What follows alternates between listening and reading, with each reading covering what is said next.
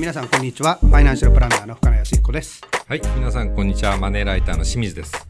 え深野先生、あのー副業のですね、はいちょっと税金の注意点をちょっとあの先ほどお話しいただいたんですけれどはい、も、前回ですね。はい。はいまあ、税金以外にもその注意する点がありますよっていうところをちょっと今回あのお話しいただきたいと思うんですけれども、そうですね。えーまあ、副業、ちょっとまあ復習のようですけども、うん。えーいわゆるですね、2019年の4月からですね、うん。まあ、働き方改革の一環で、うん。えーまあ、いわゆる大企業を中心に残業時間に上限ができて、うん。えーですね、基本的にはまあお給料が減ってしまった。はい。これマネープランクリニックなんかに相談来てますよね。えでそれがちなみにですね、2020年の4月には、うん。えー中小企業が広がってくるとうん。いう形になるんで、多分この副業っていうのは、うん。ますます、まあ、ブームというかうん、トレンドになってくるんだろうなという気がしますよね。まあ、それでそもそもまあその副主、ね、副業をするとうんうん。いう形ですけども、うん。基本的にはですね、もう副業っていうのはうん、基本的にはですね、本業を抑えるの、まあ、うん。補完っていうわけじゃないですけども、うんう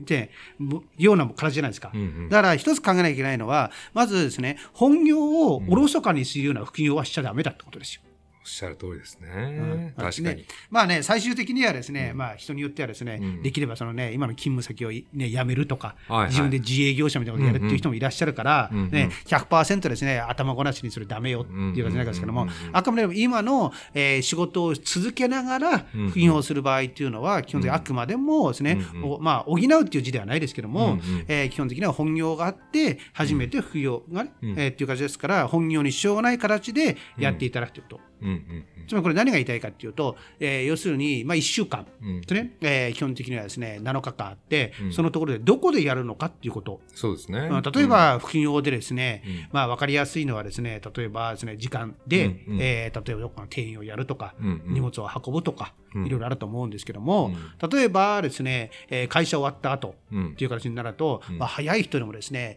えー多分会社の近くでやる人はあまりいらっしゃらないでしょうから、会社の近くか、あるいはおお住まいの近くね、うんうん。まあ、その場合だとよくですね、うん。近所の人に知られてしまうとか、うん。れるってやつね。ねあるいはええ。会社の誰かに会うって感じですか、うん。でそうするとですね全然違う方向とかね、はいはい。よく言うじゃないですか、ええ。まあ、それを考えると多分ですね5時頃終わったとしても早く帰っても6時ぐらいかな、っていう形になると、うん。まあ、そこからですね、まあ、何時間やるのか分からないけども、うんえー3、4時間もやればすぐ9時、10時じゃないですか。そうですね。れから家を帰ってっていう形になりますと、うんうん。当然ね、えー寝る時間が遅くなったりとか、うんうん。そこで生活のリズムってこれからうんうん。翌日の仕事大丈夫のかうんうんうんっていう形でやると、まあ、それこそですね、昼間にやるのがいいのか、あ、ひ平日か、ごめんなさい、うんうん平日ね、えー収容時間終わった後、うん。やるのかもちろんそれで大丈夫な人もいらっしゃるし、例えばですね、清水さんに言ったら怒られるけども、うん。我々の年代ではそれ厳しいですよね。まあね。ええ多分ええ働いてみると厳しいですね。だからそれを考えると、これは若い人ができることって考えれば例えばある程度ですね年を重ねている人であればうん、土日をうまく使う。はいまあ多分ですね、残業時間がカットされている人でうん、土日をですね、仕事に出てこいっていう会社はあまりないと思うんまあですよ。少ないですね。うん。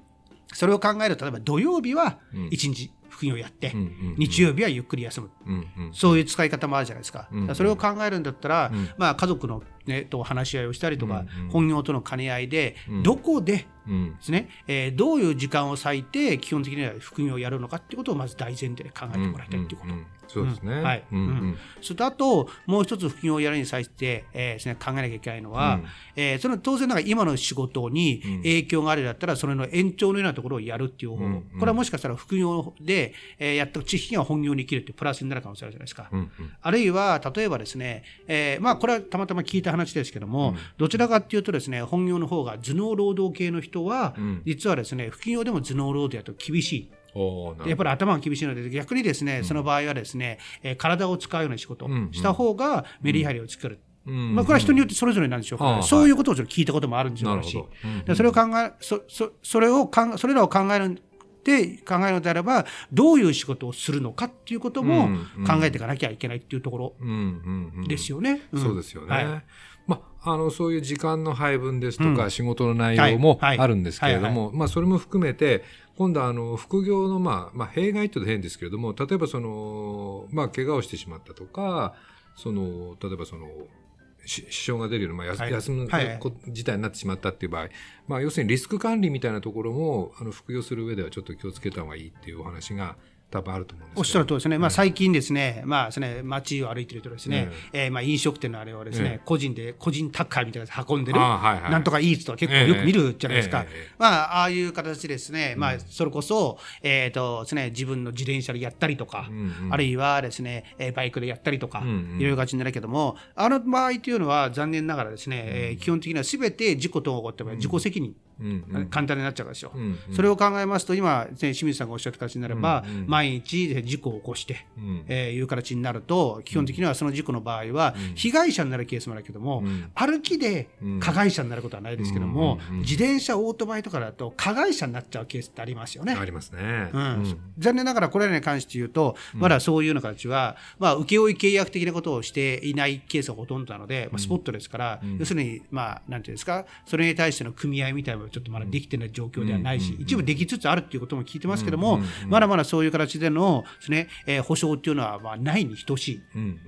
ですよね。だからそれらをやる場合には、えー、残念ながらまあ損害保険になる入って、怪我に備える。うん、あるいはですね場合によっては加害者になる場合にはですね個人賠償責任保険とか、うん、そういうものに入っていくとか、まあ、ただし個人賠償責任保険なんかの場合ですと、うん、えー、例えばですね、えー、自動車保険とか、うんうん、えー、あるいはですね、えー、火災保険など、それがですね総合的なパックのものに入っていると実はついてるケースもあるんですよ。ありますね。でですからそれらを見た上でないんだったら、そういうの保険にかはね、加入した上でそれをやるっていうことは多分重要だと思いますよね。そうですよね。ですからその現在自分が加入している保険、まあ、私もそうなんですけど、うん、自動車保険に、はい、あの個人賠償特約をつけてるんですけど、それはあの自転車のね、はい、あの人身事故なんか大仏とかそういう保証もしてますので、はいうん、もしかしたらもう知らないうちに入ってる可能性もありますので、はいはい、まあ、そこチェックした上で、うん、もし入ってなくて必要であれば、うん、まあ、入った方がいいってことですね。うん、特にその副業をやった場合はですね、えー、例えばその、えー、勤務、なんていうんですか、どっかの企業に属して、例えば時給で働くとかね、それ以外の場合でしたら、さっき言ったように1回あたりで、えーただ対価をもらうようなっていう形ですと、うん、仕事のスタイルっていうのは副業というのも、うん、まあ、それを制業と考えるんであれば、これはですね、うん、個人事業主と同じ考え方になってきますよね。なるほど、そうですね、それを考えるのであれば、さっき言ったそのリスク管理という意味であれば、保険なんかに関しても自分で備えなきゃいけない。それはさっき被害者になり、加害者になり、ということを含めた上で、どういう形でリスク管理をしていくかということは、まあ、お一人お一人がこれは副業をやる場合のかなり注意点になってきますよね。そうですよね。はい。で、あのまあ、最初にお話出ましたけれども、そのまあ副業をまあやらざるを得ない家計の状況でってい。うお話ありましたけれども、うんはい、あの、実はあの、福野先生もですね、副業でちょっとコンビニでバイトしたいちょっと私実はですね 余談なんですけど。あのいろいろなことをやってみてですね、うん、例えば、どどういう形になるのかなっていうのをや、まあ、いろんな企業を覗いてみたいっていうのはあるんですよ。で例えば一応私は、まあ、ファイナンシャルプランナーという仕事をしているけども、例えばですね時間をやりくりすれば、でどっかですね例えばコンビニとか、どっかですねそういう店員もやってみたら、どういう生活に違いがあるかやっぱりですねダブルワークはきついかなっていう感じだけども、あってやっぱりですねそういう話をやってる人に聞いたこともあるんですけども、うん、自分自身でやってみると感じ方って違うじゃないですか、うんうんうん、そういう意味であればどっか時間があればですねちょっとやってみたいなと、なるほど。たね、ただしですねど本当に私の場合はどこでやるのかっていうのは重要で 誰に会っちゃうかもしれないっていうリスクがあるので、まあまあ、それはやっぱりね、あのやる場所は考えなきゃ、まあ、ちなみにやってる時はあの黙秘してます、すいません、はい、遠いコンビニでやってください、はい、まああのそういう副業のあのその注意点もあるんですけれども今言われたみたいにその収入まあ、収入がもちろん大事なんですけれども、うん、まあ、それ以外にその自分を何でしょう、まあ、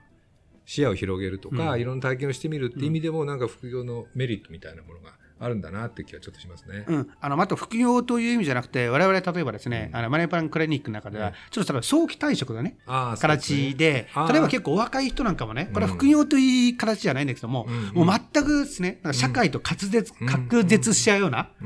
ことを望まれる人っていいじゃないですか。まあ、それらの方の人の場合ですと、まあ、副業ではないんだけども、例えばアルバイトとか、パートみたいなところで、えー、必ず社会と接点を持つってことが、これ大事だし、あるともに、えー、例えばの、ね、老後資金なんかの場合ですと、お金が大変じゃなくても、うん。そういう少し働くことによって生活にリズムをつけるとか、うんうん。そういう形じゃないですか。ちょっとまあ副業からちょっと若干外れちゃいますけども、うんうんだから働くっていうことは実はただ単にお金じゃなくて、うん。健康を維持するとか、うん。人と関わるとか、そういうさまざまなメリットがあるっていうことも、やっぱりちょっと認識しておいていただきたいですよね。あそうですよね、はい。それにまあこれから長く働くことが、まあ、誰でも多分求められる時代ですので、まあ、副業することでそういう仕事も経験していれば、うん。もしかしたらねその、まあ、長く働くことの、まあ、やりやすさとかそういうのにつながるかもしれませんね。そうですね。あともう一つはですね、まあ、その老後資金のところで、私は老後資金のですね、えー最終手段、ええ最終ですね、自分のですね、えー最終的な力のものは何かっていうとですね、働く力、人的資本だと思ってるんですよ。ええだからそれを考えるのであれば、副業とかやるとね、より例えば健康に留意するなんかもね、老後の備えになりますから、まあ、様々なメリットがあるということ。まあ、あとはただし、さ何度も言うようですけども、本業との兼ね合いをしっかりで、はい本業だけをおろそかにしないようっていうことだけは、ちょっともう一度、えーですね、お話ししておきたいですね。はい、わかりました。じゃあ、あの、副業は、あの、そういうことを注意しながら、ぜひ頑張っていただきたいと思います。ありがとうございましたありがとうご。ざいました。